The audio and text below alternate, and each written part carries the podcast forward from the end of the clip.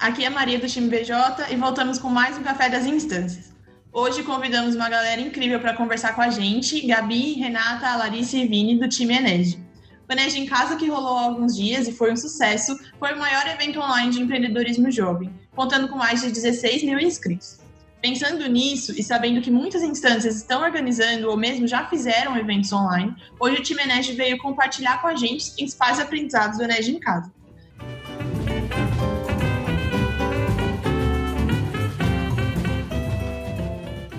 Galera, obrigado pela participação de vocês. Tenho certeza que vocês têm aprendizados e dicas super especiais para a gente. Quando a gente fala de evento online, uma das primeiras coisas que pensamos é na vasta possibilidade de convidados e conteúdos a serem abordados, já que agora podemos chamar literalmente qualquer pessoa para fazer parte do nosso evento. Pensando nesse leque de possibilidades, como a gente pode construir um conteúdo assertivo e condizente com o que a nossa rede precisa? Oi, gente, eu sou Renata, estou como coordenadora de conteúdo do Enege 20, então, consequentemente, do Enege em Casa e também. E aí, falando um pouquinho da experiência do Enege em Casa para os conteúdos, né? Como a Maria bem falou, a gente tem um leque muito grande de pessoas que a gente pode chamar e temas que a gente pode abordar. É, mas eu considero que um dos nossos grandes ganhos, assim, grandes aprendizados positivos do Enege em Casa foi a gente ter definido primeiro os temas e depois as pessoas que a gente queria que, que abordassem, né? Então, a gente elencou primeiro uma série de temas que a gente queria abordar no Energia em Casa e a gente utilizou muito como base o que o empresário júnior falou que estava precisando de conteúdo e estava tendo de dores na pesquisa de percepção que a Brasil Júnior rolou.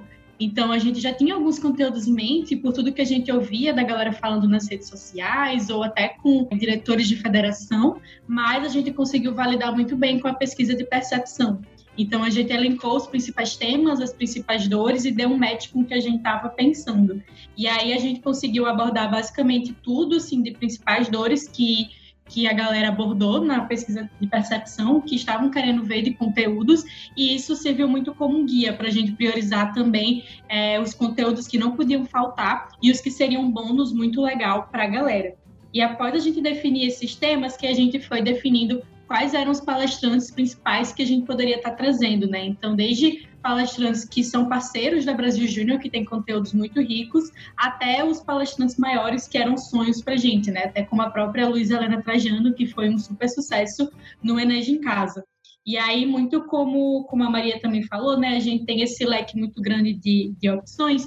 Então, até para a gente não se perder, né, em querer trazer muita gente, querer trazer muita gente incrível e no fim acabar não seguindo um flow, não seguir uma resposta específica, eu indico super a gente primeiro fazer uma análise dos nossos empresários juniores, né? Então, desde falar com conselheiros das EJs para saber quais são as dores que eles estão vivendo, ou até mesmo rodar alguma pesquisa, algum formulário. Acho que vai muito de como a rede responde, né? Se ela responde muito bem um formulário, então vale a pena rodar, ver as principais dores, ver os principais conteúdos que eles estão querendo. Se for algo que demore mais, a rede não responda tão bem, então quem sabe um contato mais direto com os conselheiros, com as próprias EJs mesmo, então também nada impede da gente ligar para alguns juninhos ou mandar um WhatsApp e ver que ver o que é que eles estão querendo, né? Então a gente define primeiro os temas, depois definir as pessoas e sonhar alto mesmo, né? Como é virtual, a gente não precisa, por exemplo, se preocupar em trazer um palestrante grande, se preocupar com um cachê, com hospedagem, com uma passagem que a gente tem que oferecer.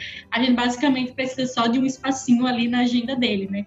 Então, a gente recomenda muito também utilizar o LinkedIn para isso, tanto no Enege em casa quanto no Enege é, oficial, né, o Enege presencial. A gente utiliza muito do LinkedIn para chegar nos palestrantes e a gente tem uma resposta muito bacana, né? Então, até para solicitar uma conexão com aquele palestrante dos sonhos, já coloca uma mensagem quando enviar a solicitação. Então, tipo, ah, sou fulaninho de tal, do evento tal, queria trocar uma ideia com você.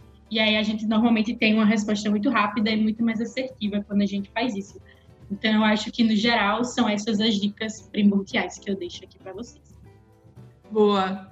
É, um ponto desde sempre bem trabalhado pelo Enege e em especial para o Enege em casa é a comunicação do evento. Como podemos estruturar e gerar essa expectativa através da comunicação do meu evento virtual? Que dicas vocês têm em relação a isso? Boa. É, me apresentando, sou Gabi, coordenadora de comunicação do time Ened, ou do ANEG, né, do, do ANEG e, consequentemente, do ANEG em casa. E, bom, uma coisa que eu gosto de falar muito de quando a gente fala de comunicação, e principalmente olhando para a comunicação da NED em casa, foi que a gente conseguiu realmente envolver todas as federações. Então, só o fato da gente ter conseguido fazer um stories que todas as federações colocaram no, no, na, no próprio Instagram delas lá no início, foi uma coisa que teve um engajamento muito legal. E eu falo que não importa, assim, tipo, claro que importa, é muito importante ter uma rede social bonita, mas o que ganha mesmo é o boca a boca, assim. Então, a gente sempre fala que é importante todo o conselho, no nosso caso, o Conselho BJ, estar tá bastante alinhado com o que a gente tem para falar. Então, acho que a primeira dica, sim, é realmente você olhar para sua federação, conversar com o conselho e deixar todo mundo alinhado no que, que vai acontecer no evento. Se você tem um conselho comprando o seu evento e realmente querendo participar, ele vai conseguir conversar com toda a rede, com todas as pessoas em contato com ele para fazer participar do evento. E eu acho que Vini tem mais algumas dicas legais para dar. Oi, gente, boa tarde, ou boa noite, ou bom dia, independente do horário que você esteja escutando isso. Mas, é, meu nome é Vinícius, eu sou assessor de comunicação do Eneg, né? Também estou dentro do, da equipe do Eneg em casa. Geralmente eu sou a pessoa que conversa com vocês na DM do Instagram, é, fico trocando aquele e-mail no Twitter, enfim, respondendo os problemas e, enfim, ver vocês comentando sobre tudo que a gente faz, né? Eu acho que falando mais sobre realmente a técnica da comunicação dentro da comunicação de eventos, um ponto muito importante para a gente fazer tudo que a gente fez na comunicação do Eneg e também do Eneg em casa foi entender o público, né? Tipo assim, a gente sabe quem é que está consumindo ali, quem é que está do outro lado, a gente sabe que são pessoas de federações, a gente sabe que é a pessoa que acabou de entrar da J, a gente sabe que são pós-juniores, então, tipo assim, são pessoas que a partir daí a gente vai conseguir tomar as melhores decisões, sabe? Caramba, vai funcionar esses stories porque essas pessoas já saíram do movimento querendo mais isso e tal, então é muito importante você entender o público que vai consumir, né? Até porque para gerar expectativa, você precisa saber o que de fato gera expectativa na, na, no público, né? Quando fala assim, ah, como fazer uma comunicação que gera expectativa? No nosso caso, foi, tipo, tendo vários brainstorms e, caramba, o que, é que a gente pode fazer para deixar a galera vidrada nesse, nesse anúncio que nem saiu ainda, sabe? Desde o início do Ened, a gente tá com essa pegada, assim, a gente vai querer é, produzir um, um, alguma coisa, então a gente vai ter que começar uma campanha bem antecipada que gera expectativa, expectativa para as pessoas verem depois, né? Tipo assim, ficarem acompanhando o Instagram, as redes sociais do Energy. Então, nesse caso, foi isso que Gabi falou, a questão do, das 27 federações. Mas uma coisa também que entrando muito no público é que a gente entende assim que o nosso público ele é jovem, ele é, é realmente a gente está falando com a juventude, então a gente tem que ter uma linguagem despojada. Então se vocês olharem assim para o arquétipo do Aned, a gente fala que ele é o bobo. E a gente utiliza muito isso para brincar assim. Então é, vocês verem, teve um post que a gente falou, saudade de um evento, né, minha filha? Que é um meme super famoso, assim, no Twitter e que a galera engajou muito. Então a gente tem uma pegada muito leve, assim, a gente fala realmente com as pessoas que estão ali do outro lado. A gente sabe que é um público jovem, que é um público adolescente, que gosta de meme, que gosta de saber do que tá rolando. Então a gente se apropriou muito, assim, dos, dos memes, até mesmo nas divulgações, assim, tipo, ia sair a programação do dia. A gente colocava a música da galinha pintadinha, dando bom dia.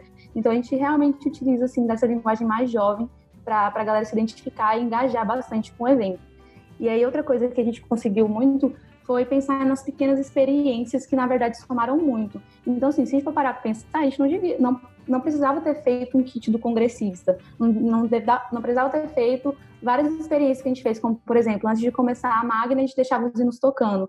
Então tudo isso foi a gente pensando, cara, como que a gente pode adaptar é, o Ened presencial para um evento online. Então, outra coisa que a gente fez que foi muito legal também foi o Telegram. A gente ficou, como que a gente vai fazer a galera fazer bench online? A gente precisa de, um, de uma plataforma, a gente precisa de um local que a galera realmente converse umas com as outras e consigam fazer bench. E a gente pensou, nossa, um grupo no WhatsApp não, não cabe tanta gente. E o do Telegram cabe mais de 20 mil pessoas. Então, tipo, a gente falou, véi, é o que a gente precisa e aí a gente fez um grupo onde a gente mandava todas as informações do dia, todas as informações que a gente precisava conversar com a galera, a gente mandava lá. E aí eram dois grupos, um grupo, um grupo de info, que a gente mandava todas as informações importantes do dia, e o outro que era o farofa. E aí o farofa era realmente a galera conversar, fazer bench, trocar ideia. Então a galera saía da palestra e mandava foto das anotações. Aí a galera ficava lá conversando, ah, preciso de bench em tal área, e realmente a galera conseguiu se, se conectar bastante ali.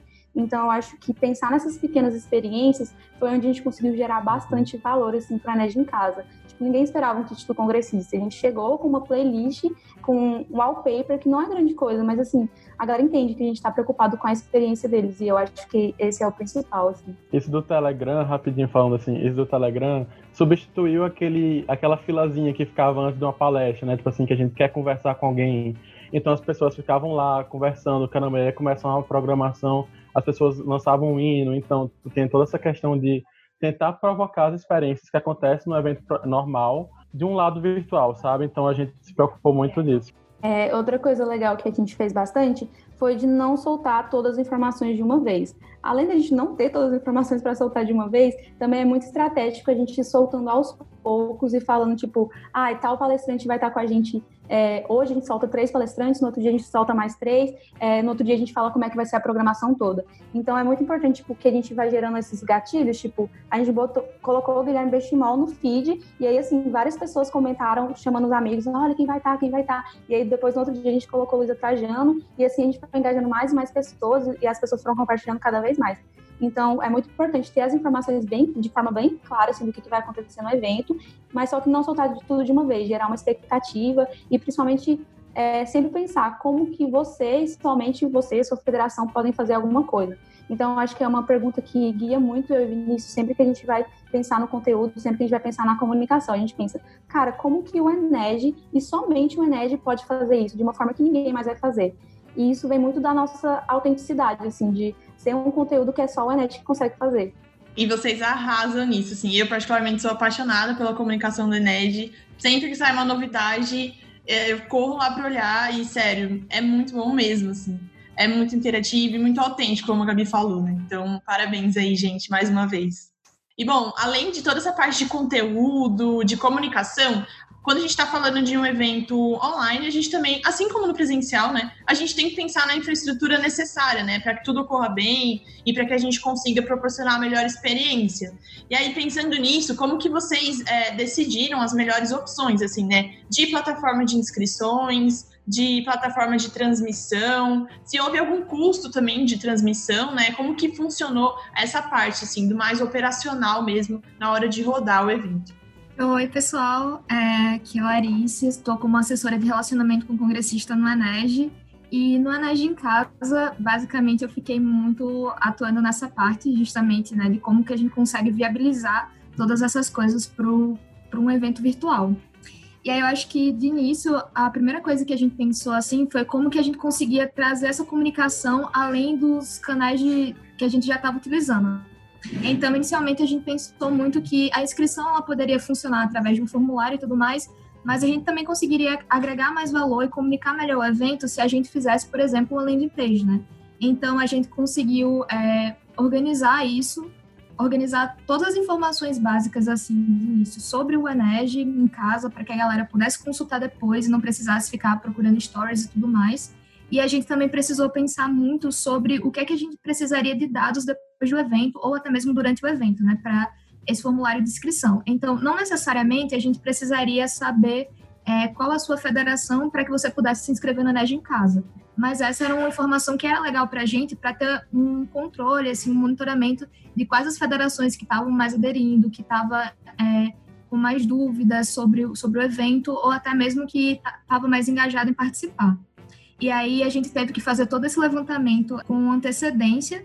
E outro ponto bastante importante é escolher uma plataforma para que a gente possa ter o controle de tudo isso, né? Então, no nosso caso, a gente utilizou o RD Station, porque além de toda essa parte de poder fazer landing pages, poder controlar muito bem é, todas as pessoas que estavam inscritas no evento, ela também dava a possibilidade da gente enviar e-mails automáticos para toda essa base de leads. Né?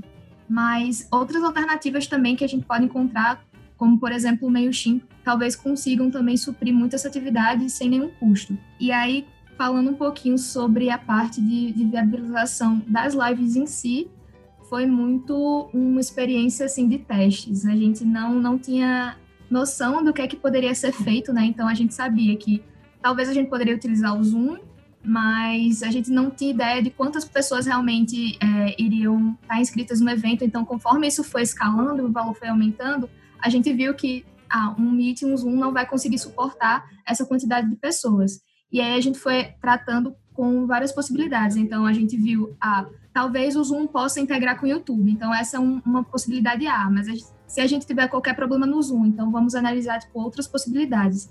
E aí a gente acabou chegando em duas ou três é, opções que seriam a primeira o Zoom junto com o YouTube, que é uma integração muito legal.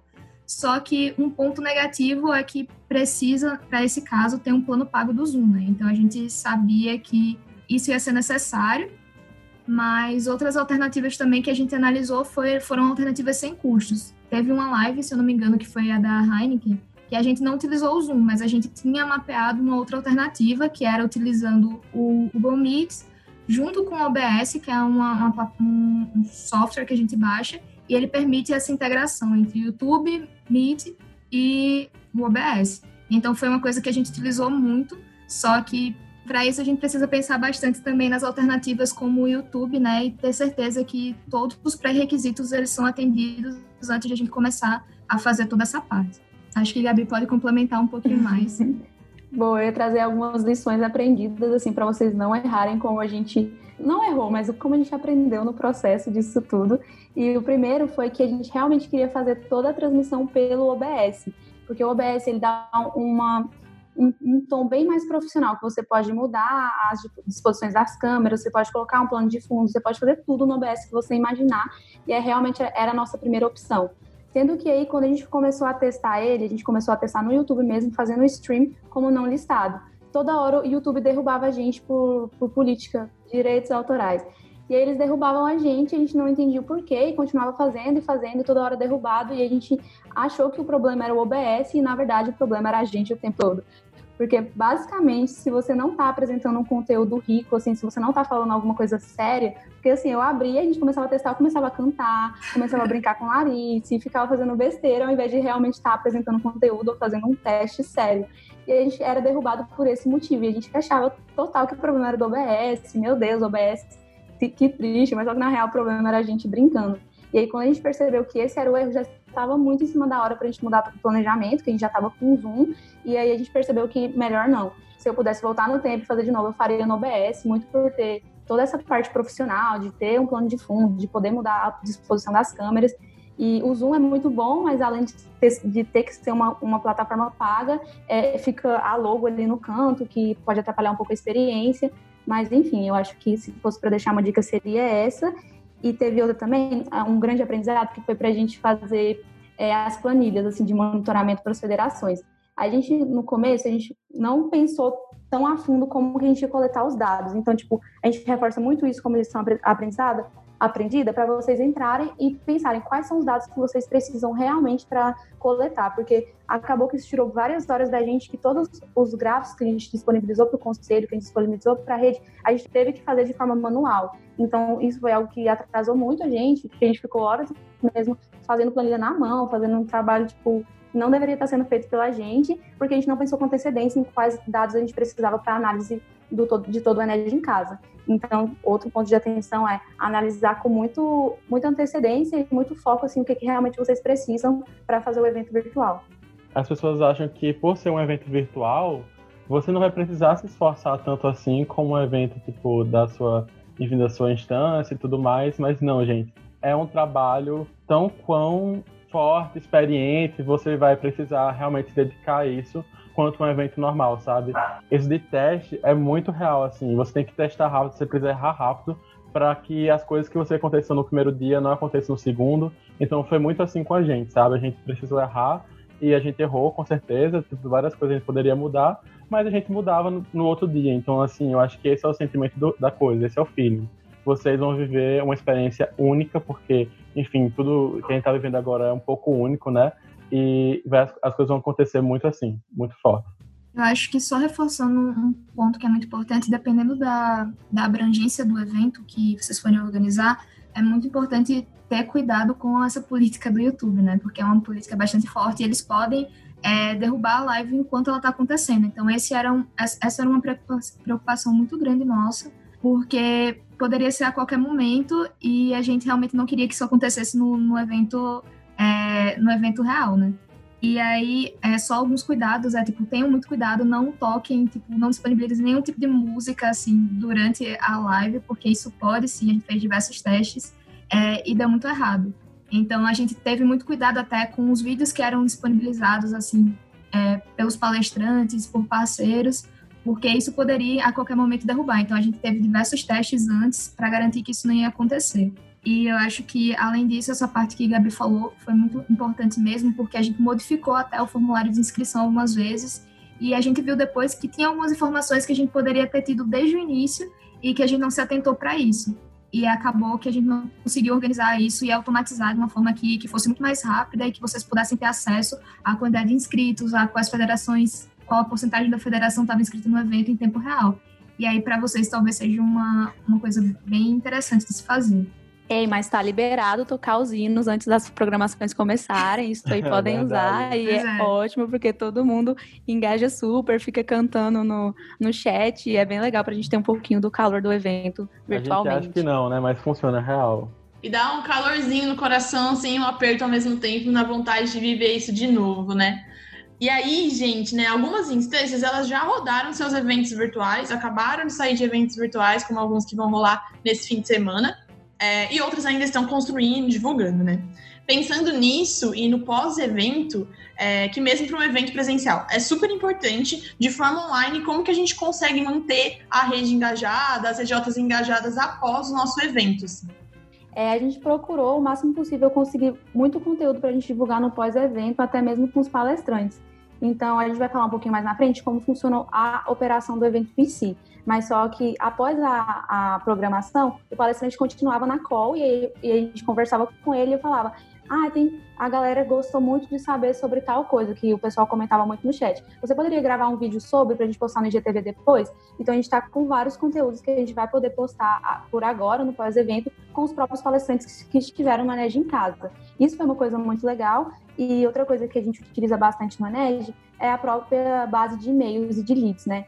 Então, a gente tem a newsletter, que a gente manda é, a cada 15 dias, quinzenalmente, e do Enes em Casa a gente também vai ter conteúdos especiais, assim, com o que rolou, é, disponibilizando a palestra para o pessoal assistir de novo, com algumas dicas, e até mesmo mandando os materiais, assim, que tiveram. Então, as, é, as apresentações, ou se não, alguns links para a galera se aprofundar nos conteúdos.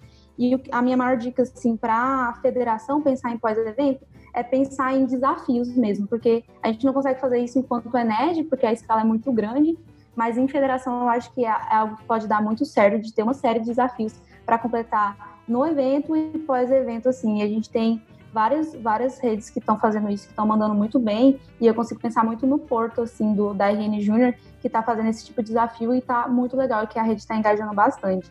Então, eu acho que a dica é colhe, coleta o máximo de, de conteúdo que você consegue nesse evento, porque você vai ter material muito rico dessas palestras que vocês vão conseguir gravar e vai estar tudo disponível depois.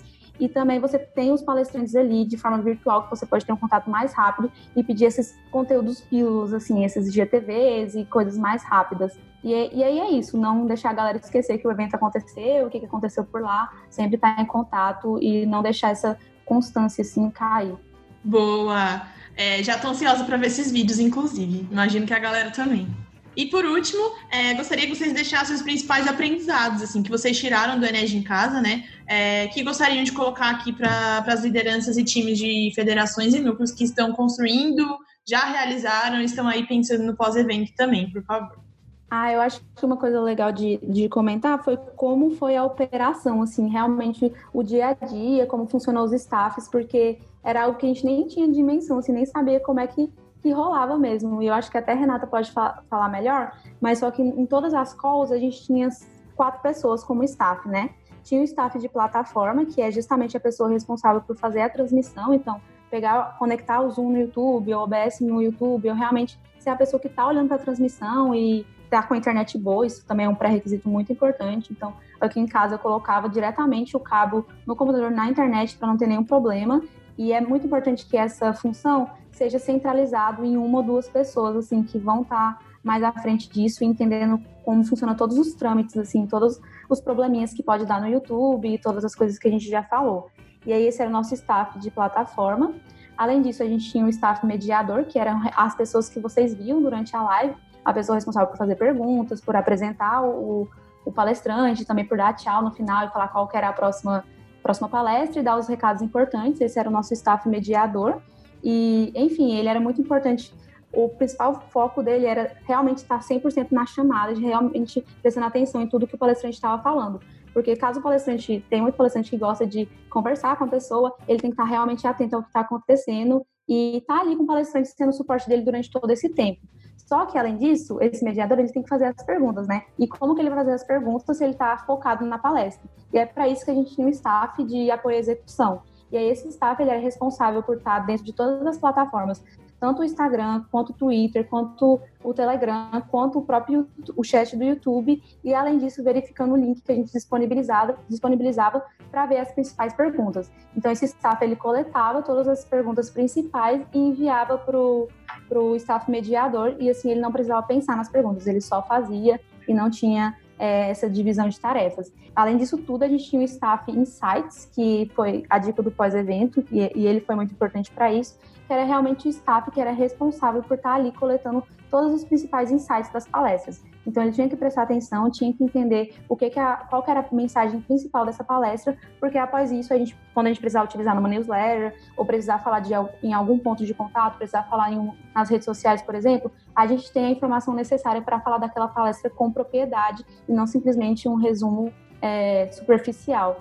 Então a operação do evento foi algo muito muito gostoso, assim, que a gente não imaginava que ia dar tanto trabalho. Então, todo dia, sete e meia da manhã, tava todo mundo de pé para a hora do show e a gente passava tudo o que ia acontecer no dia e a gente se motivava e tava todo mundo ali com carinha de sono, encheado, mas estava ali conversando. E é muito importante ter essa equipe, assim, que se ajuda em tudo. Então, tudo a gente fez muito junto quando a gente teve as gafes, assim, que, ah, estamos ao vivo, e eu nem tinha percebido que a gente estava ao vivo, então era a equipe que estava avisando aqui que eu estava ao vivo, ou se não, nossa, Gabi, seu microfone ficou aberto, eu não tinha percebido que o microfone estava aberto. Então, toda a equipe realmente estava muito por dentro, assim, sabendo tudo que estava acontecendo e preparada. Então, tipo, tinha um staff que do nada não, não apareceu por algum motivo pessoal, tinha outro staff que estava ali pronto para para assumir, pronto, entendendo o que está acontecendo na operação. Então, essa clareza de papel foi muito importante assim, para a NED em casa.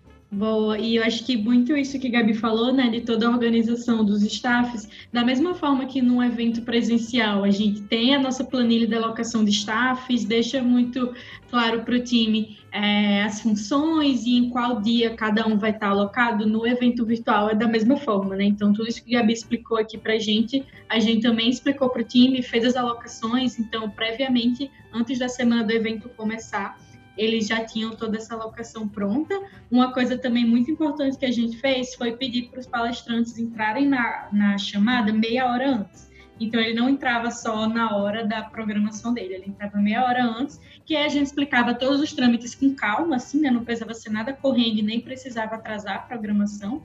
Então, eles entravam meia hora antes, a gente falava como era a integração para o YouTube, tudo que ele precisava saber e também fazia os alinhamentos finais da programação dele, né? Então ele testava o PPT, via se estava tudo ok, com o microfone e tudo. Então foi extremamente importante esse momento. E aí até falando sobre palestrante, né? É, assim como no evento presencial, é extremamente importante que eles estejam bem briefados, né? Então que eles saibam exatamente é, a programação que ele vai dar e como o empresário júnior deve sair dela, né? Então a gente sempre frisava muito que ah, a sua programação é de inovação, ela tem o objetivo de atingir X e Y dores do empresário júnior, e a grande noção de sucesso é que o empresário júnior saia da sua programação é, sabendo isso, isso e isso, e pensando isso, isso e isso. A gente deixava muito claro para ele, para os palestrantes, esses goals, e aí quando ele mostrava a programação para gente, a gente via se estava tudo ok, dava uma lembrada também. Alguns palestrantes mesmo, antes de começar a programação, perguntavam, tipo, ah, é, o que, é que a galera tá achando, o que é que eles estão esperando, e a gente reforçava. Então, essa meia hora era extremamente importante para essa questão de, de conteúdo mesmo. E acho como última dica, assim, tá muito atento ao que a galera tá comentando, porque eles tem feedbacks muito importantes que a gente precisa entender na hora. Então, a galera mandava, o microfone não tá legal, a gente já mandava pro palestrante, o microfone não tá legal, e o palestrante já arrumava na hora. Então, a gente estava sempre muito atento. Ah, levantaram uma hashtag cupom da dobra, e a gente avisava, não, estão querendo cupom da dobra. Então, a gente conseguia essa interação muito rápida e já com o mediador. Então, aqui no, no Zoom, a gente tem um chatzinho, e é no chatzinho que eu mandava todas as informações. De, ah, no, no final, a galera falou muito de ter a Luísa Trajano, no Ened presencial, dar essa dica para ela. Então, toda essa comunicação foi muito fluida e interativa, porque a gente estava realmente ali é, prestando muita atenção no que o público estava querendo, no que o público estava sentindo. Só bom, sabe, gente? E dando aqui aquela motivada na galera que está precisando, porque eu sei que não tá fácil, mas só vão, sabe? Vai ser muito intenso. Vocês vão aprender muita coisa, vocês vão discutir, vocês vão chorar, vocês vão brincar, assim, porque, enfim, como o Gabi falou, a gente todo dia, sete horas da manhã, a gente é, se encontrava. Óbvio, era ruim acordar às sete e meia da manhã, era, mas era importante para o nosso alinhamento, então tinha questão de profissionalismo. E é muito intenso, sabe? O virtual, vocês precisam enxergar, né? Porque muita gente fala, ah, nunca que o Ened vai ser, tipo, igual ao Ened presencial. O Ened virtual nunca vai ser igual ao Ened presencial. Mas eu gosto de lidar que um evento virtual, ele não é melhor nem pior, ele somente vai ser uma experiência diferente, né? Então, vamos lidar com a abundância dessa questão. O virtual ele pode ser muito potencializador nessa questão. A gente conseguiu palestrantes que a gente talvez não conseguiria para o NET presencial, por exemplo, por questão de custo, por questão disso e disso. Então, acho que vocês precisam só abrir a cabeça de vocês e encarar o novo, sabe? Encarar o que ainda não foi descoberto e que vocês com certeza têm capacidade para enfrentar. Pessoal, muito obrigada pela atenção de vocês, por compartilharem um pouquinho com a gente sobre todo o aprendizado vivenciado com a realização do Enem em Casa. Vocês arrasaram muito no evento, tenho certeza que é uma inspiração é, para as instâncias, né, para a realização de eventos online. Por hoje, é essa nossa participação, e aí eu sei que vocês têm um recadinho super especial para a galera também. Pô, pessoal, é, tá todo mundo pedindo, e claro que a gente sempre fala, vocês pedem o de Escuta, e o de Escuta, como sempre, e a gente também está chegando com um podcast, que é o Por Trás do Ened, que a gente vai justamente trazer essas questões de como é o back, como que é o making off assim do Ened e como e a gente vai começar falando bastante do Ened em casa. Então aqui a gente deu muito um, um conteúdo introdutório e no nosso podcast a gente vai aprofundar em como foi é, fazer o, todos os trâmites, assim, principalmente de transmissão, que a gente sabe que gera muita dúvida. Então, a gente está chegando, assim, como mais um apoio para vocês realizarem os eventos virtuais e eles serem inesquecíveis também. E vai ser incrível, gente. Escutem, tá? Já sigam a gente nas, nas redes e tudo mais, que em breve vai estar saindo alguma coisa. E eu acho que só agradecer realmente a BJ por ter convidado a gente. A gente gosta de falar muito, então pode chamar a gente porque a gente gosta de falar mesmo. E, enfim, vivemos muitas coisas. E, enfim, estava muito nervoso, que é o primeiro podcast que eu participo. E eu acho que foi muito rico, foi muito legal essa conversa, sabe? Eu acho que a gente tá precisando dialogar mais nesses tempos, então contem com a gente, foi muito legal. Agora já está treinado, então. Muito obrigada, Gabi, Renata, Lari, Vini. Foi incrível a participação de vocês. Até a próxima e estamos aí aguardando o Por Trás do Ened.